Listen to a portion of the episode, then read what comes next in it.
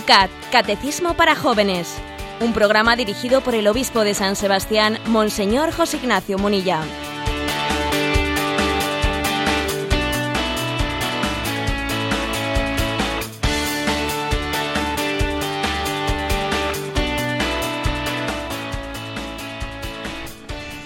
Buenos días, queridos amigos del Yucat. Comenzamos un espacio más dedicado al catecismo para los jóvenes. Este espacio de radio que en este mes de mayo también quiere acercarte con frescura, con agilidad, la doctrina de siempre de la Iglesia, en un formato más juvenil en esta mañana de San Sebastián, desde donde hacemos este programa, con 16 grados comenzamos este programa. En Madrid tenemos a Yolanda. Buenos días, Yolanda. ¿Qué tal está el tiempo por Madrid? Pues estamos empatados, 16 grados también. Bueno, bueno, ves cómo empezamos a entendernos. José Ignacio, buenos días. Estamos ya cada día más cerca, más cerca de Pentecostés. Este domingo la ascensión, la Iglesia nos invita a mirar hacia arriba. Pues sí, y además también eh, creo que es un buen momento para recordar que existe en la tradición de nuestra Madre Iglesia, pues eh, una devoción muy litúrgica, muy centrada teológicamente, que es el decenario, este, este, en este caso no es novenario, sino decenario de, mm, de Pentecostés. ¿eh? un decenario del Espíritu Santo que es una preparación en los diez días anteriores de la llegada del Espíritu Santo. ¿Por qué decenario? Bueno, pues porque como en, su momento eh, litúrgicamente se celebraba la ascensión en el jueves, son diez días los que van desde el jueves hasta el domingo de Pentecostés. Bueno, pues eh, bueno es recordarlo, porque yo creo que más de uno de nuestros oyentes puede decir, voy a hacer este decenario. ¿eh? desde el jueves hasta el domingo de, Pentecostés voy a hacer estos diez días de preparación de la llegada del Espíritu, del Espíritu Santo, pidiendo esos dones, la efusión de los dones del Espíritu. Quien no sepa hacerlo ya lo sabe, con Radio María siempre tenemos la ayuda de las principales oraciones, pues aquí en la Radio de la Virgen también te ayudamos a todo ello. Sin más, un día más comenzamos este espacio que le llamamos es, todos lo conocemos ya, pero sintonizamos a una con este grito.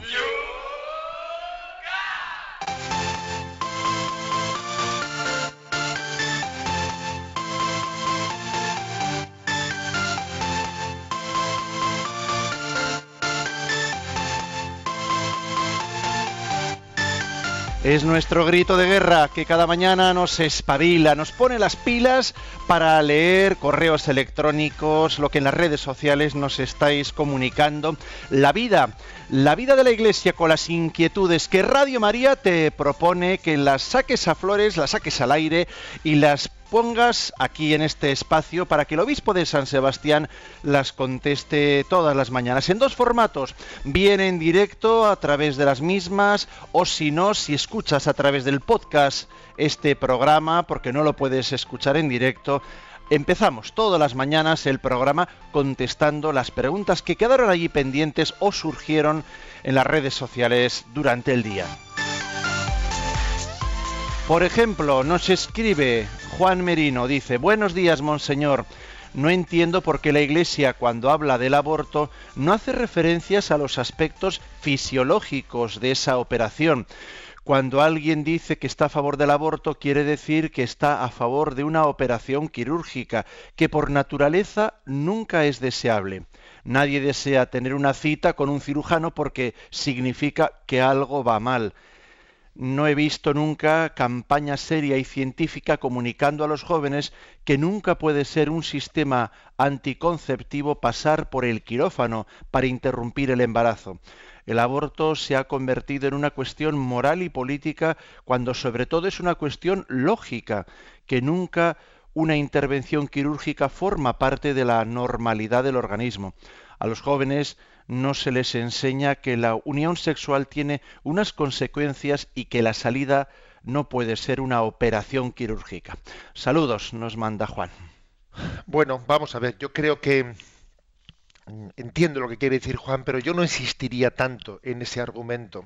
No insistiría tanto en el argumento de, eh, bueno, pues eh, mm, educar eh, contra el aborto eh, por un poco por una resistencia, eh, una resistencia a lo que supone pasar por eh, pues por un quirófano. Esto de que dice él de que el aborto se ha convertido en una cuestión moral y política, cuando sobre todo es una cuestión lógica, bueno, ojalá se hubiese convertido en, una cuestión moral. Es decir, tenemos el riesgo de, enfatizar, ¿no? De enfatizar. Eh, eh, voy a poner un ejemplo. Yo recuerdo que siendo párroco de Zumárraga, pues vi el momento como una inflexión en el que, ah, claro, estoy hablando hace muchos años, cuando aquel famoso atentado de Irene Villa, en el que vimos en el telediario del mediodía, vimos en aquel telediario pues cómo la explosión había provocado que, que una, una, chica se quedase sin pies y entonces ella intentaba levantarse sin darse cuenta que no tenía que no tenía las piernas. Y recuerdo que aquel fue un día histórico en el que yo vi pues eh, que aquella violencia mm, vista por la por la televisión de una manera tan cruda provocó una reacción gracias a Dios una, eh, una reacción fuerte en el instituto eh, pues contra ETA y salió una manifestación etcétera no y yo por una parte dije bueno benditos a Dios que se ha producido esta reacción pero dije me da mucha pena que para que se produzca una reacción contra la violencia se tenga que llegar a ver la sangre. Es decir, parece que hasta que no se vea, ¿no? Físicamente la sangre no, no tenemos capacidad moral de darnos cuenta que es que una, que es que la violencia es la eh, violencia rechazable, etcétera, ¿no? O sea, es decir, que yo creo que somos una generación demasiado manipulable si, si necesitamos recurrir al argumento de que mira, mira esta imagen, mira la sangre, mira lo que ha ocurrido aquí, para que tú te convenzas, ¿no? Te convenzas de la intrínseca maldad de lo que ocurre aquí, ¿no? O sea, es decir, que tengamos que convencer a la gente de que lo malo del aborto es que mira que hay que pasar por el quirófano, o lo malo del terrorismo es mira, fíjate cómo salpica la sangre. A ver, yo creo que el hombre te debería de tener ¿no? suficientes recursos interiores para, para ser capaz de aborrecer, aborrecer el mal porque es un atentado eh, contra, contra el bien del hombre, eh, contra el bien del hombre y contra el amor de Dios, eh, por supuesto. Nos dice Toño desde Barcelona, les escribo con pena y decepción, porque siempre he pensado que pertenecía a una familia bastante unida. En el momento de la muerte de nuestros padres, al repartir la herencia, he descubierto que la codicia del dinero es más fuerte en nosotros que los lazos familiares sentido una gran vergüenza al comprobarlo. Bien, pues mm, eh, lo que dice Toño, la verdad es que es una llamada de atención, es una llamada de atención muy seria. ¿eh? La codicia del dinero es capaz de destruir, es capaz de destruir lo más querido, que son los lazos familiares, y tenemos que estar atentos a eso. Y para que eso no ocurra, hay que ejercitar el desapego hay que ejercitar el desapego. Es decir, eso, si, esa familia hubiese sido más generosa en, pues en, administrar sus bienes en favor de los necesitados, de los pobres, etcétera, etcétera, si se hubiese ejercitado más en el desprendimiento, ¿no? Generoso, seguro que cuando hubiese venido el reparto de la herencia, no hubiesen sucumbido a esa tentación. Es que la codicia la codicia también se va generando en la vida por la falta del ejercicio del desprendimiento. ¿eh? Luego, es que hay, eh, hay determinados acontecimientos que han sido preparados día a día. ¿eh? Entonces, para que eso no ocurra, no hay otra, otra solución que es ejercitarse en el desprendimiento de nuestros bienes. Si no nos ejercitamos en eso, luego un día descubriremos que el corazón lo teníamos puesto en un sitio distinto del que pensábamos. Celia no nos dice desde dónde, pero manda un mensaje pues realmente eh, curioso, original. Estoy obligada a respetar a mis padres cuando estos no solo no son practicantes en la fe católica, sino que hasta podrían poner en peligro mi fe. ¿Cómo debo actuar en este sentido? nos dice Celia. Pues sí, dice, estoy obligada a respetar, sí, ese respeto es incondicional, ese respeto y ese amor es incondicional, incluso aunque los padres, pues resulta, ¿no? Que paradójicamente, ¿no?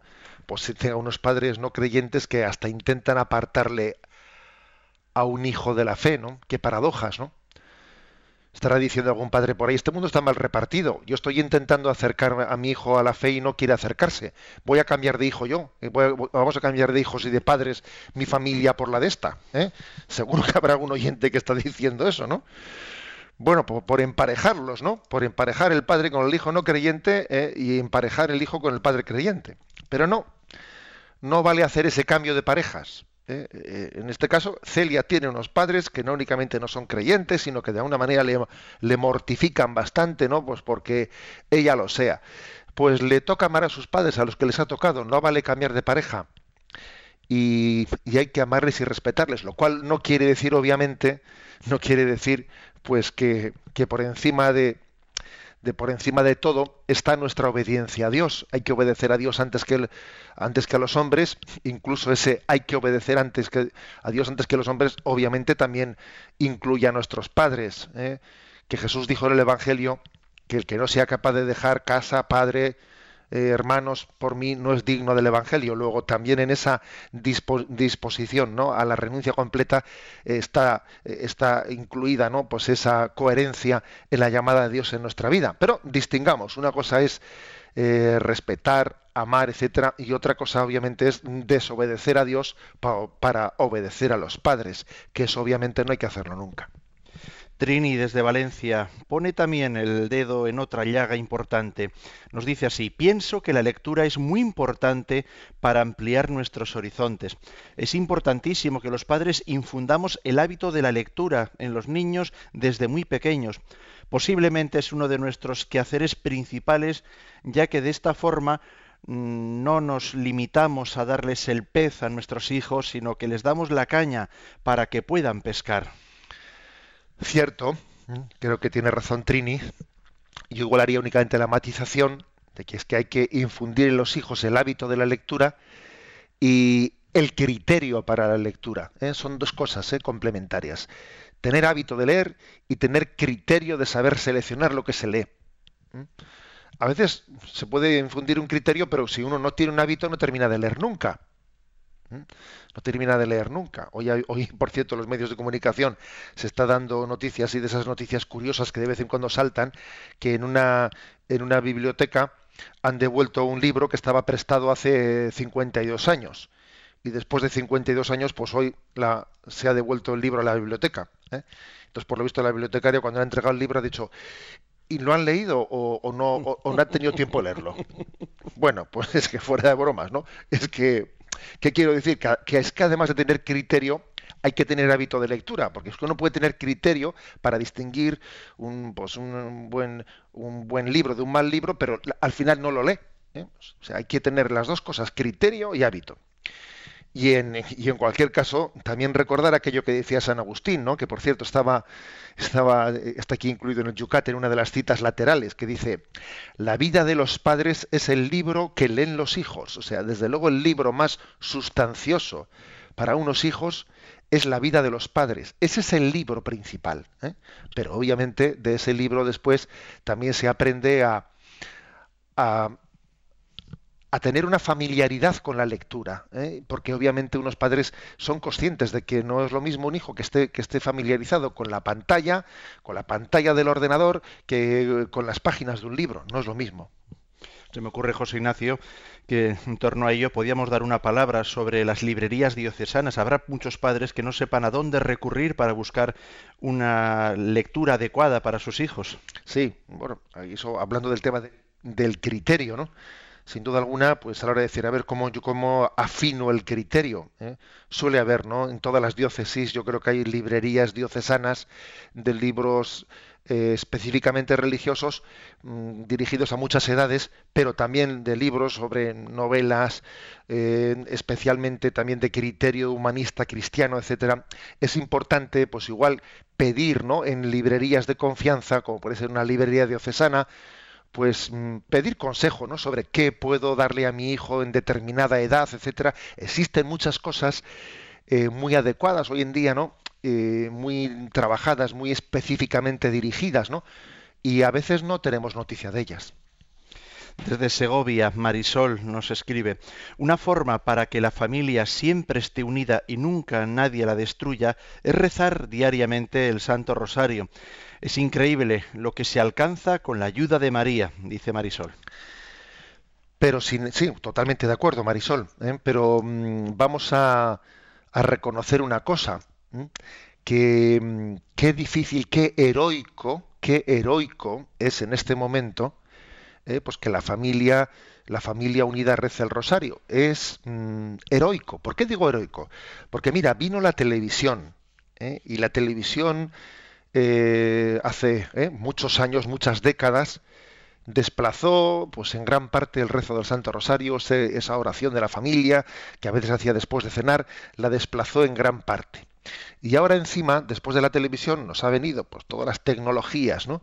Las tecnologías de internet, etcétera, que todavía han pegado un remate muy grande a la misma unión familiar, porque claro, para poder rezar en familia hay que convivir en familia. Es, pedir peras al olmo el rezar unidos cuando ni siquiera se convive, ¿eh? se convive en el seno de, una casa, de un hogar.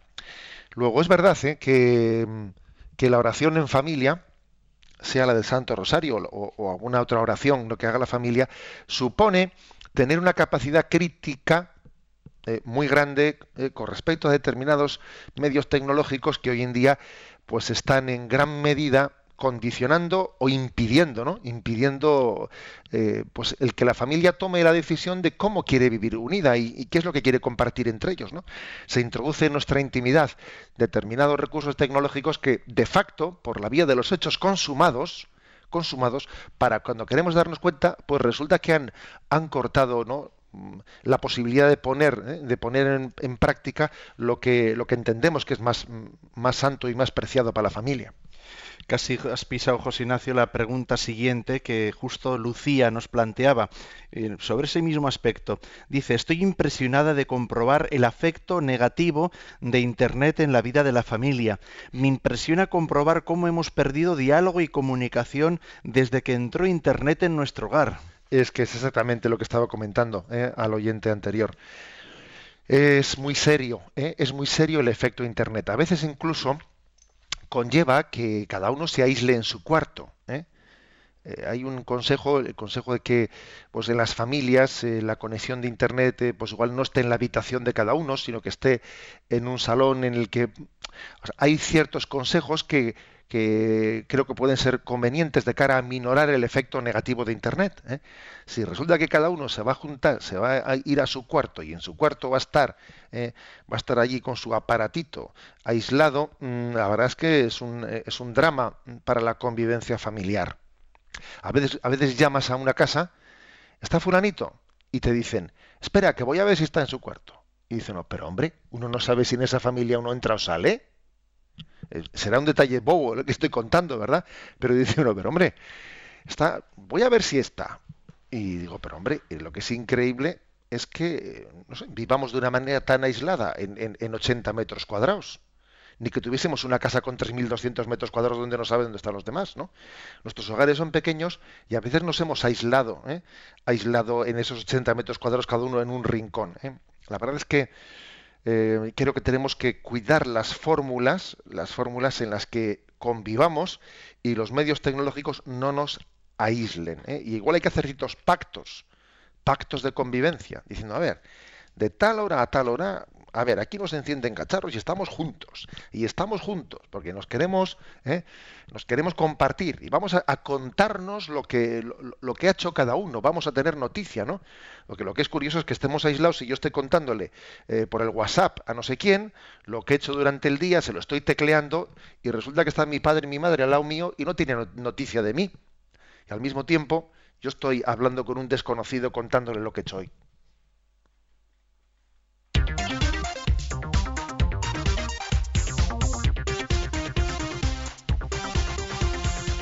Son las 8 y 19 minutos, 7 y 19 minutos en las Islas Canarias. Estás en Radio María, en el Yucat. Comenzamos con los puntos dedicados al programa de hoy.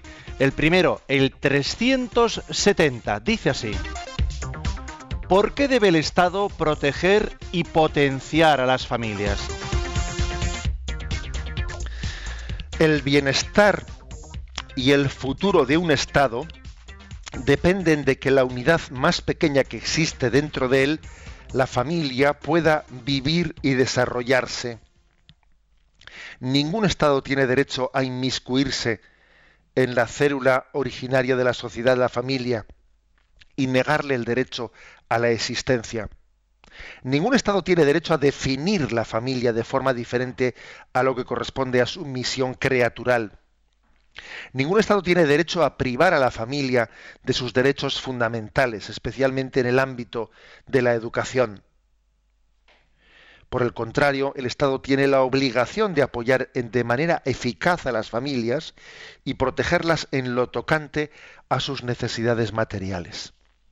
Bueno, es un subrayado importante de este principio de subsidiariedad eh, en el que la Iglesia siempre ha insistido, la importancia de que eh, los, eh, los, estados, las administraciones públicas estén al servicio de las familias y no, y no viceversa. El principio de subsidiariedad es el principio de que, diciendo que hay que dejar ¿no? al, pues a, la familia que se organice y que tenga su libertad de, de movimientos y de opciones. Y, no determinarla desde arriba, sino dejar que sea ella la que pida ayuda al Estado si es que necesita ayuda, pero no imponerle, sino más bien estar a su, ¿eh? a su disposición. Entre otras cosas, alguien dijo por ahí una reflexión que es hasta estadísticamente comprobable ¿no? en los estados modernos, y es que el presupuesto, el presupuesto de un Estado en ayudas sociales, ayudas sociales a la pobreza, suele ser inversamente proporcional de las ayudas institucionales a la familia.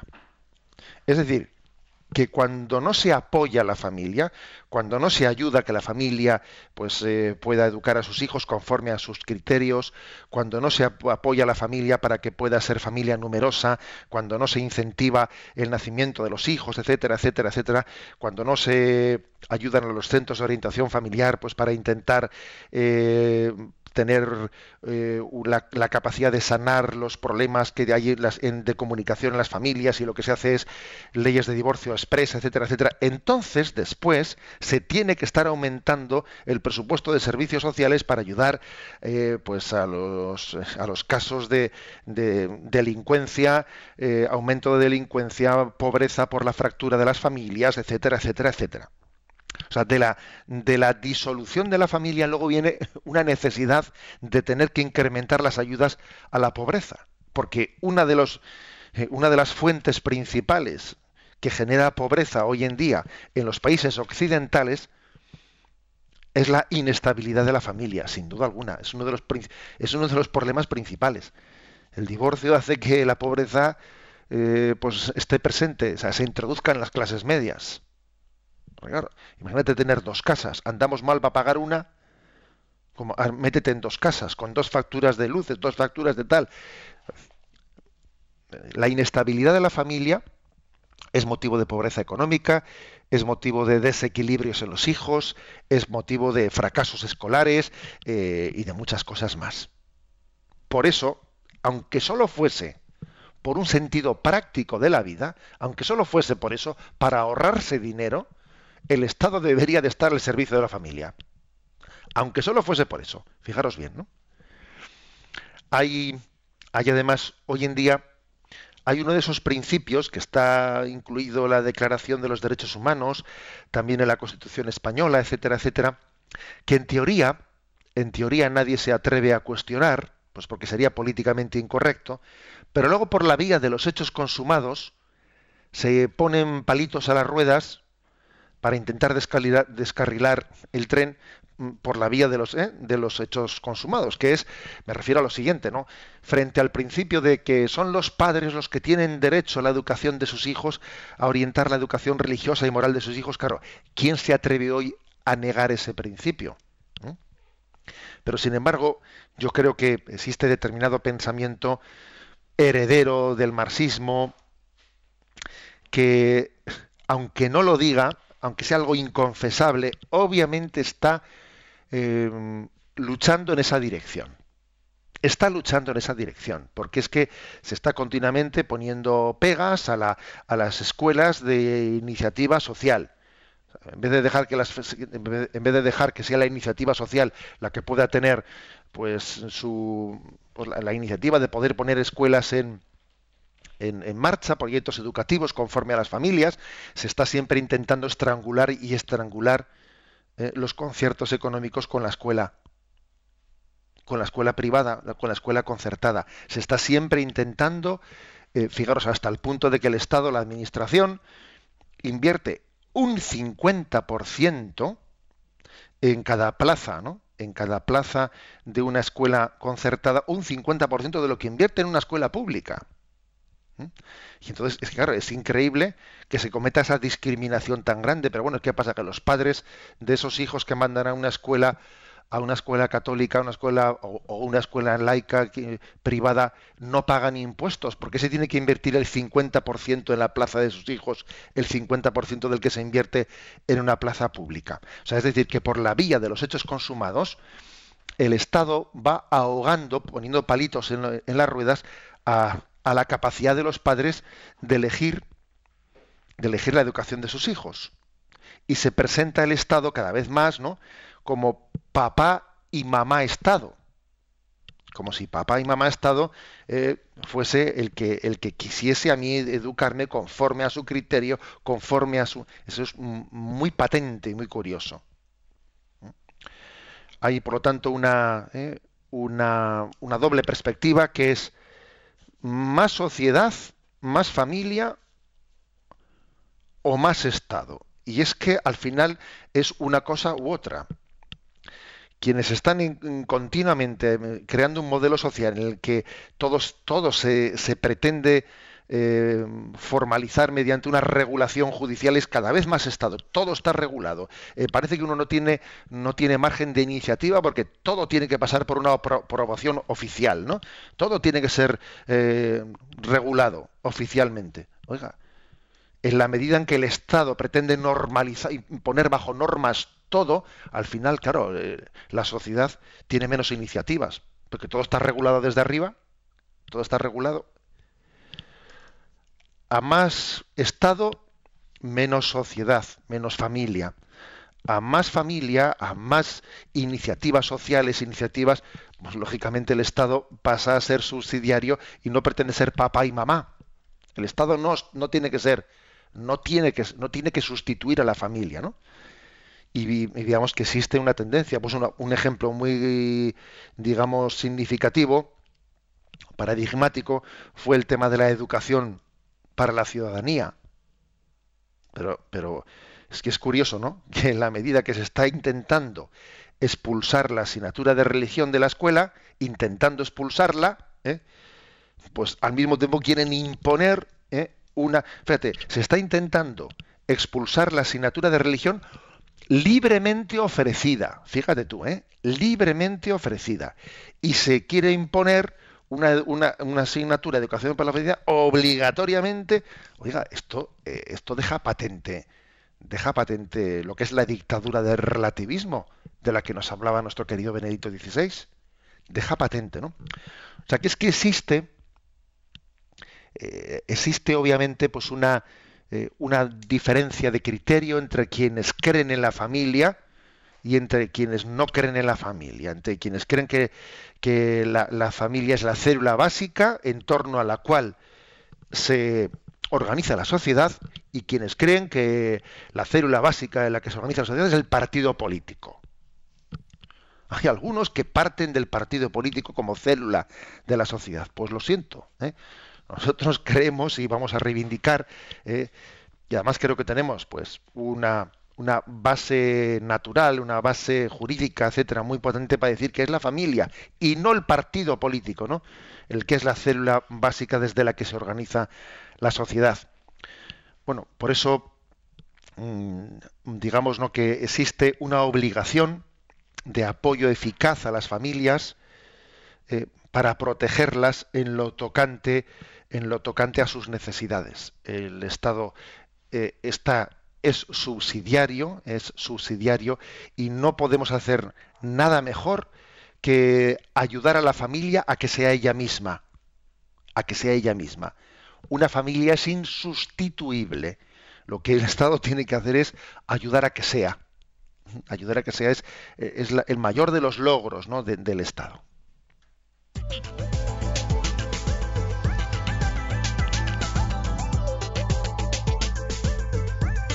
Son las 8 y 30 minutos, 7 y 30 minutos en las Islas Canarias. Tiempo para la participación de nuestros oyentes. El tiempo también para nuestro tema musical y recordaros los canales por los cuales podéis hacer vuestras preguntas. En Twitter puedes resumir tu pregunta en esos caracteres que llevan y tienen que llevar contigo la firma arroba obispo munilla en Facebook, ya lo sabes, en la página donde planteamos todos los días las preguntas del programa. Yucat Radio María. El correo electrónico lo puedes enviar a yucat@radiomaria.es. yucat@radiomaria.es. Y también siempre tienes el recurso al teléfono. Participa llamando al 91 153 8550 es el teléfono de Radio María. Nosotros nos tomamos ahora un momento musical y volvemos enseguida.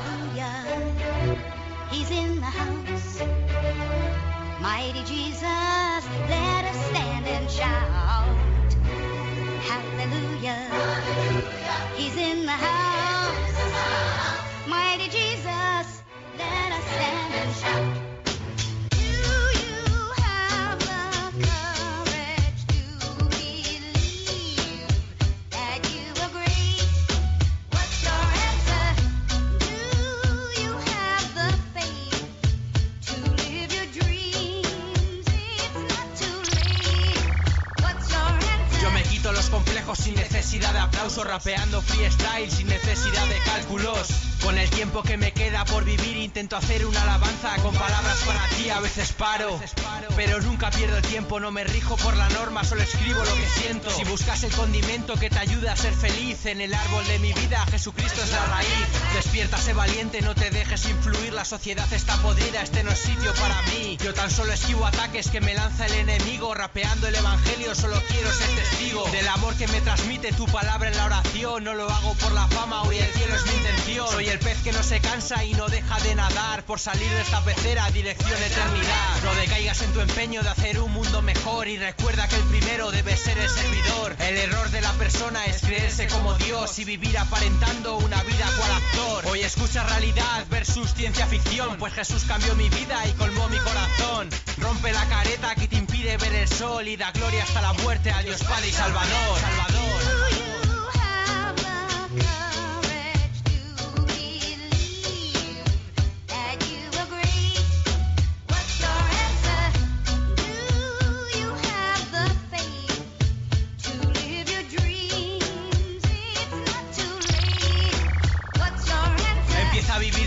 Sueño pone en tu corazón. No te dejes silenciar, que tu alma es su bastión. Aprende a sincerarte contigo en primer lugar y darás lo mejor que hay en ti a los demás. Está muy claro, la peña se queja de todo, pero siguen ideales que les acercan al mono. Y de algún modo, me sigue sin impactar porque son como borregos bailando al mismo compás. Valentía es requisito para ver la claridad. Si critican, que critiquen, pasa allá del que dirán. Formo parte del equipo que sé bien que va a ganar, pues el gol definitivo lo marcó al resucitar. Jesucristo al que clavaron sin piedad en un madero, con su sangre liberó del pecado al mundo entero. Ya ni miedo cuando digo y no puedo voy a misa, pues son puntos para el cielo en mi tarjeta visa. Soy feliz creyendo en Dios, lo siento que te moleste, prefiero que me critiques a estar sin vida celeste. Voy levantando las manos, alabanza mi Señor, pido que venga tu espíritu del cielo embajador. Mis miserias tú conoces, están puestas a tus pies, no te pido, te di gracias por tu amor y por la fe. Hazme permanecer fiel y no perder la esperanza, como incienso a tu presencia, suba mi humilde alabanza.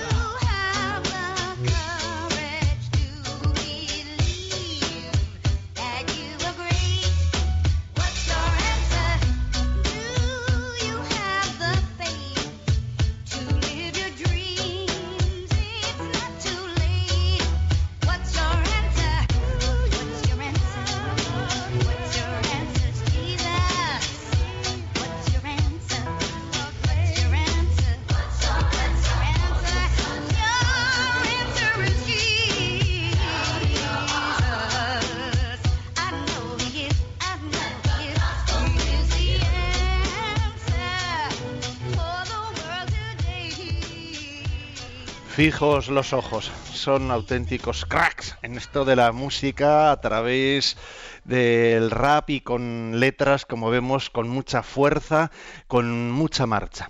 Estamos en Radio María, 8 y 35 minutos, 7 y 35 para todos nuestros amigos de las Islas Canarias y vamos con las preguntas que nos han entrado unas cuantas. Eh, empezamos con una paisana que nos firma desde San Sebastián y nos dice así, buenos días, monseñor. El pasado domingo asistí a una primera comunión de mi familia. ¿Cuál fue mi sorpresa que al postre varios familiares, entre ellos un sacerdote, comenzaron a echar pestes sobre la iglesia? Dice, creo que el alcohol favorece este clima tan malo.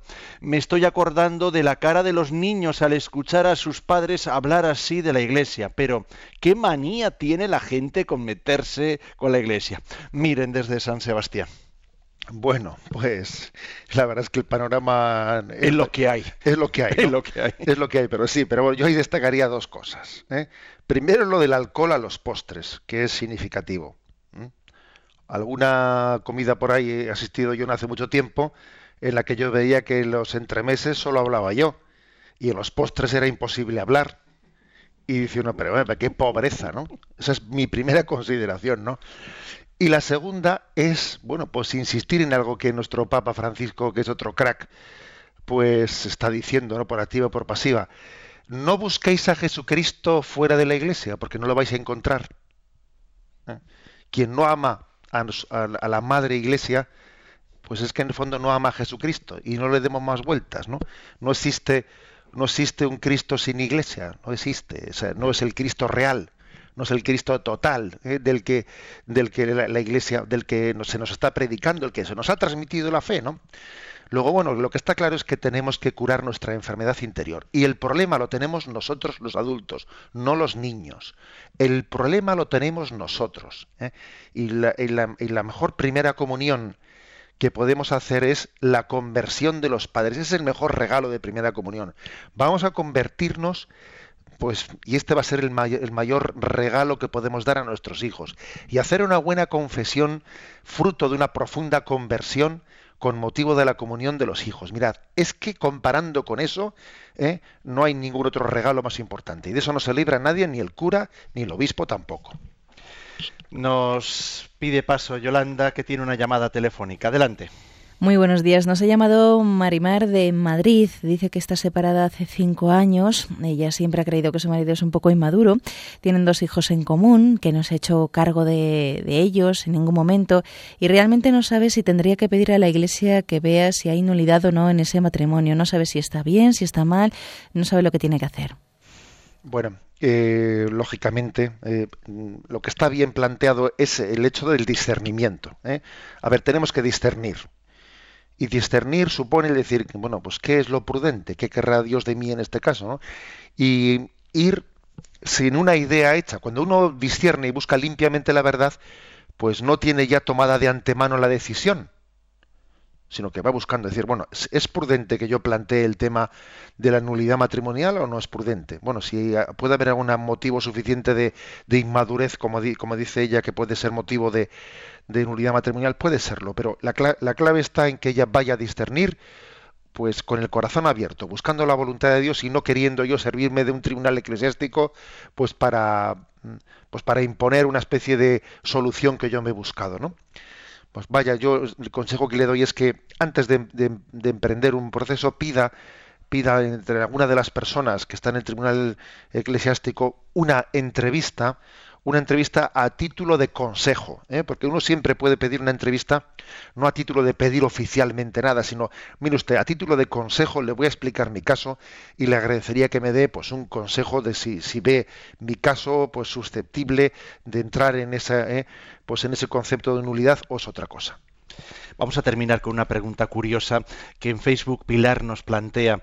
Dice, Monseñor, ¿qué opinión le merece esta noticia? Y nos copia una noticia. Alfredo Di Stéfano, eh, sus hijos solicitan en el juzgado su declaración de incapacidad.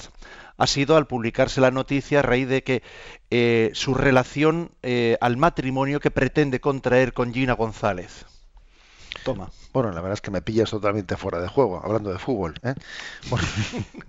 la verdad es que... Este dejó de jugar hace tiempo, pero, pero sigue en otros campos por lo visto.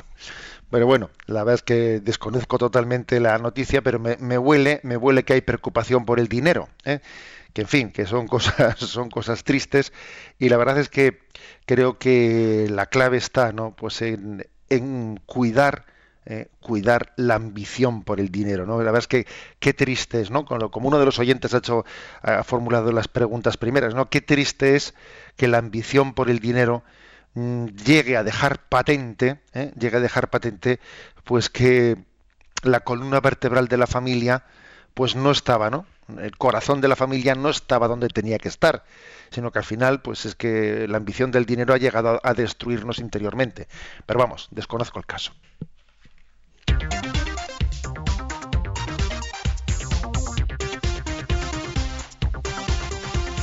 Continuamos con los dos puntos que tenemos pendientes para el programa de hoy. El 371 y no 271 como he puesto en Facebook. ¿Cómo respeta un hijo a sus padres? Un hijo respeta y honra a sus padres manifestándoles amor y agradecimiento.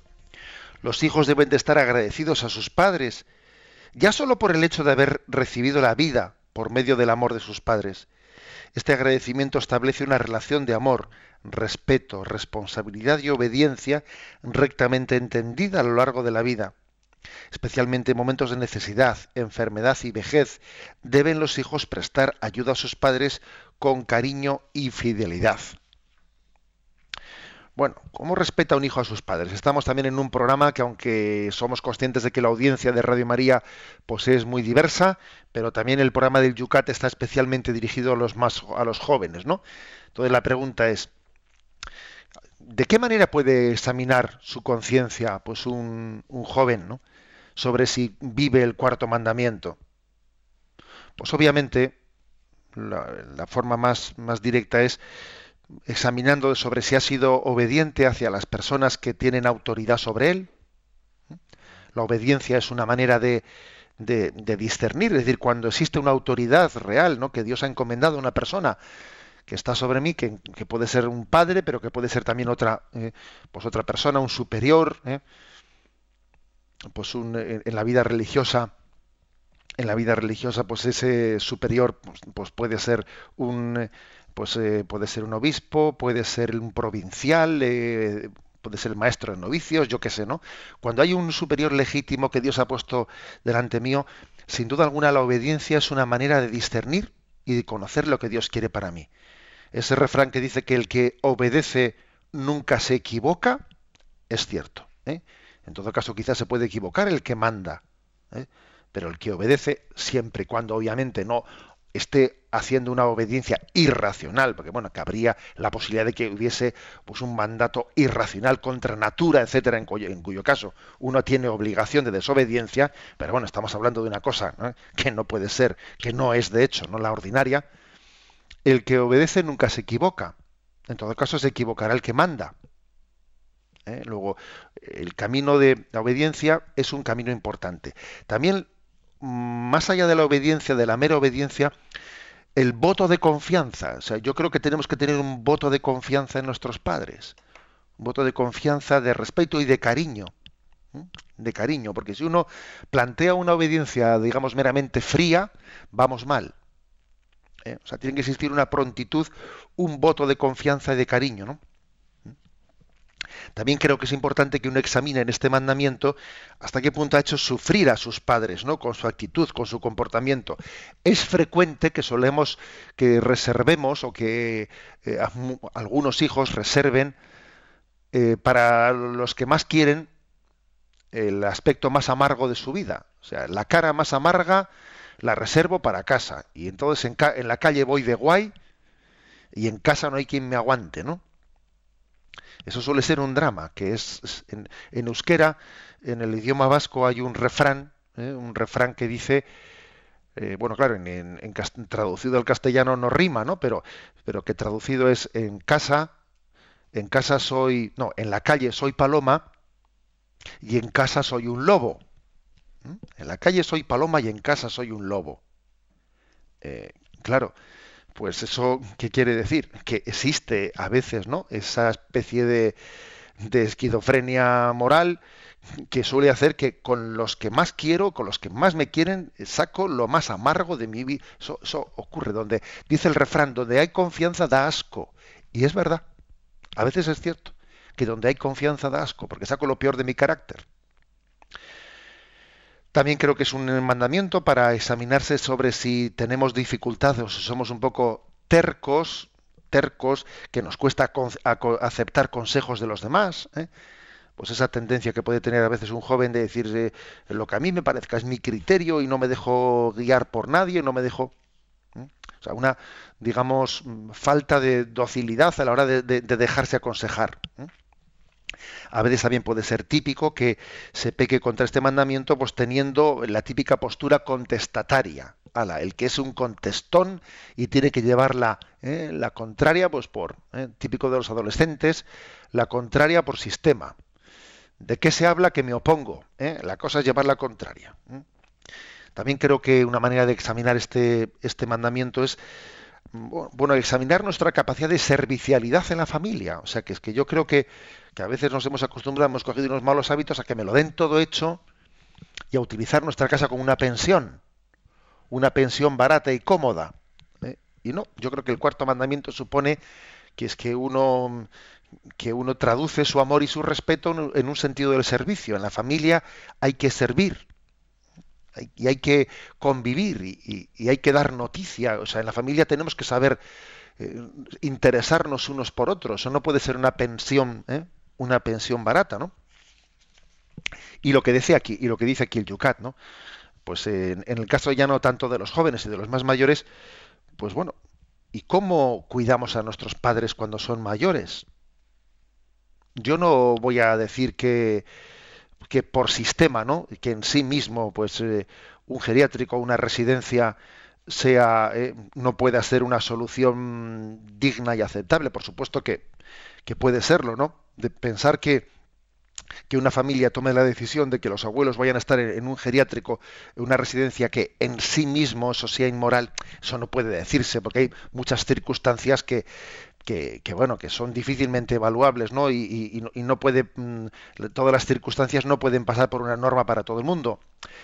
Pero me parece que es una pérdida muy grande el que los últimos años de los abuelos en muchísimos casos no se compartan en el seno de la familia. Es una pérdida, una pérdida muy grande, que a veces igual por alguna circunstancia puede ser que no haya más remedio, pero en sí mismo, ¿no? En sí mismo el tesoro, el tesoro de la, de la ancianidad, cuando es arrancado del seno de la familia, cuando no es compartido con los hijos, con los nietos, es una pobreza, es un empobrecimiento eh, del tesoro de la familia muy grande.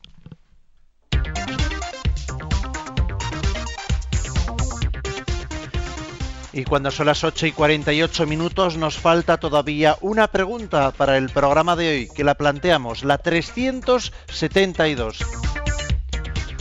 Vamos a dar la vuelta al calcetín. ¿Cómo respetan los padres a sus hijos?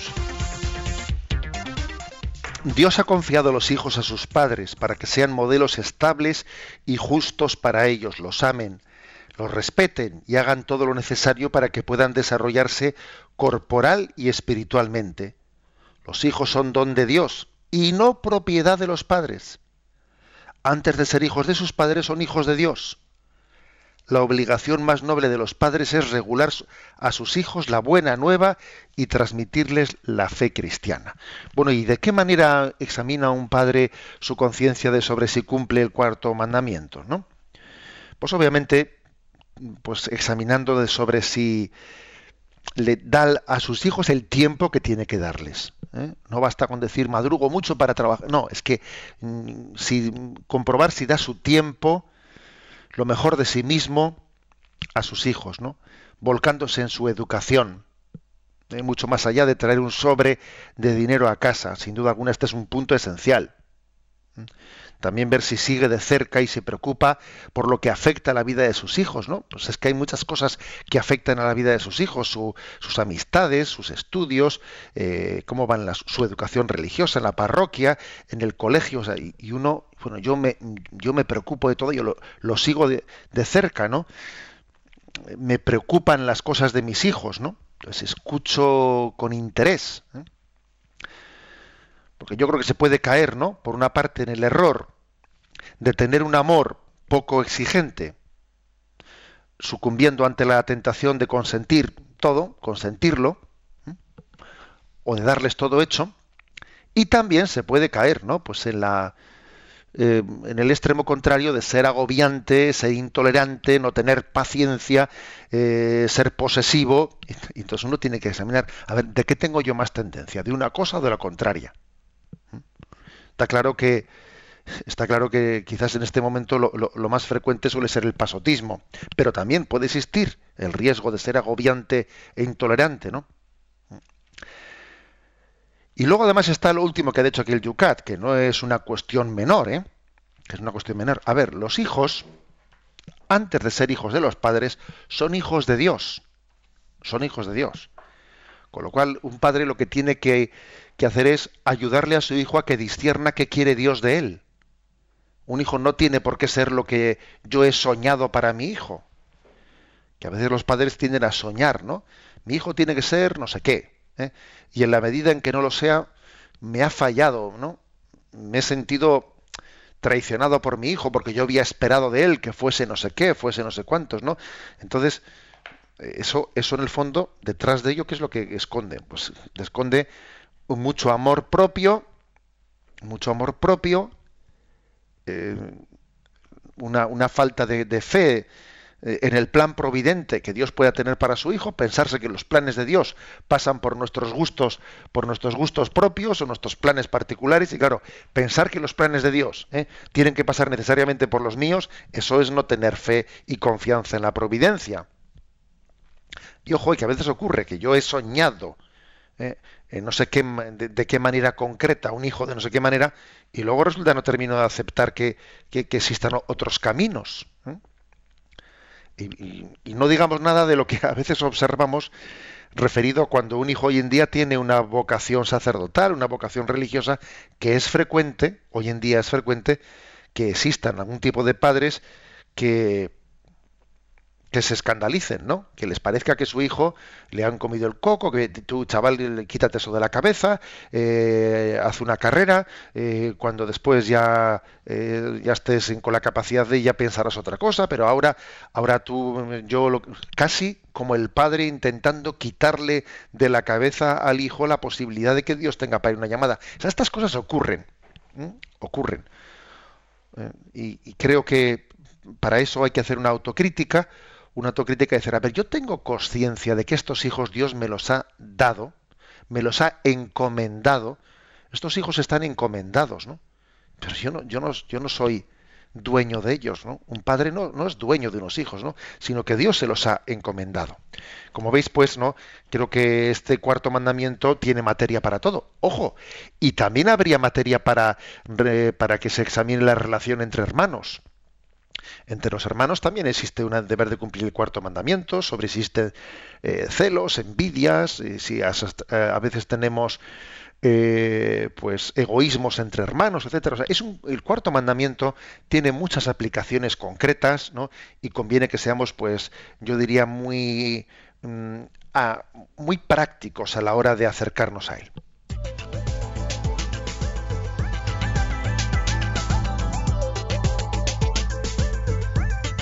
Tiempo en nuestra recta final para vuestra participación a través de las redes sociales y de ese correo electrónico yucat@radiomaria.es. Vamos a empezar por esto último, José Ignacio. Fíjate lo que nos dice en Facebook Sagrario, y como apoyando este último pensamiento, nos dice, los hijos son don de Dios y no propiedad de los padres, nos entre comillas. Dice ella, yo diría algo más, son un préstamo, una inversión, como en la parábola de los talentos, y no siempre recogemos nosotros los frutos. Los frutos serán para edificar el reino de Dios, dice. Y yo tengo tres hijos varones adolescentes que son una bendición, nos dice Sagrario. Un préstamo. Bueno, pues no está mal esa imagen, ¿no? Eh, que de alguna manera yo he dicho, Dios me los ha encomendado, ¿no? Me los ha encomendado. ¿Y, ¿Y qué será de ellos? Pues la verdad es que yo creo que igual que a un hijo hay que enseñarle a, preguntarle al Señor, Señor, ¿qué quieres de mí? Porque tienes que ir descubriendo, ¿no? Lo que Dios quiere, no inventando, no inventando, sino descubriendo lo que Dios tiene reservado en tu vida. También un padre tiene que tiene que tener ese, esa pregunta y ese discernimiento y ese descubrimiento progresivo. Pablo nos pregunta si no tenemos que acostumbrar, dice así los padres, a también a pedir perdón a los hijos por las cosas que decimos o hacemos. Sí, es una gran lección. ¿eh? Pedir disculpas cuando uno ha salido, se ha, salido de tono, eh, cuando uno no ha obrado correctamente, el pedir disculpas es una gran lección. Y lejos de quitar autoridad moral, da más autoridad moral. ¿eh? El que alguien eh, en, el ejercicio de su cargo, bien sea el padre o bien sea, eh, vamos a suponer, pues el superior de, eh, de, la vida religiosa, en una empresa, etcétera, cuando alguien pide perdón por su equivocación, yo creo que es que eso todavía no, no únicamente le dignifica, sino le capacita para poder tener autoridad moral, eh, pues cuando, cuando va a necesitar tenerla.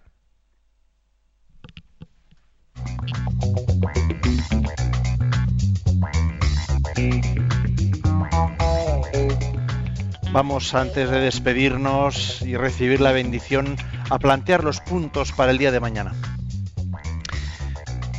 Bien, para mañana, si Dios quiere, vamos a concluir lo que nos falta del eh, mandamiento cuarto y hacemos los puntos 373, cómo debe una familia vivir la fe en común, 374, por qué eh, Dios es tan importante, eh, por qué Dios es más importante que la familia, 375 cómo se ejerce correctamente la autoridad, 376 qué obligaciones tienen los ciudadanos con el Estado, 377 cómo hay que cuándo hay que negar la obediencia al Estado. Concluimos recibiendo la bendición. La bendición de Dios Todopoderoso, Padre, Hijo y Espíritu Santo, descienda sobre vosotros. Alabado sea Jesucristo.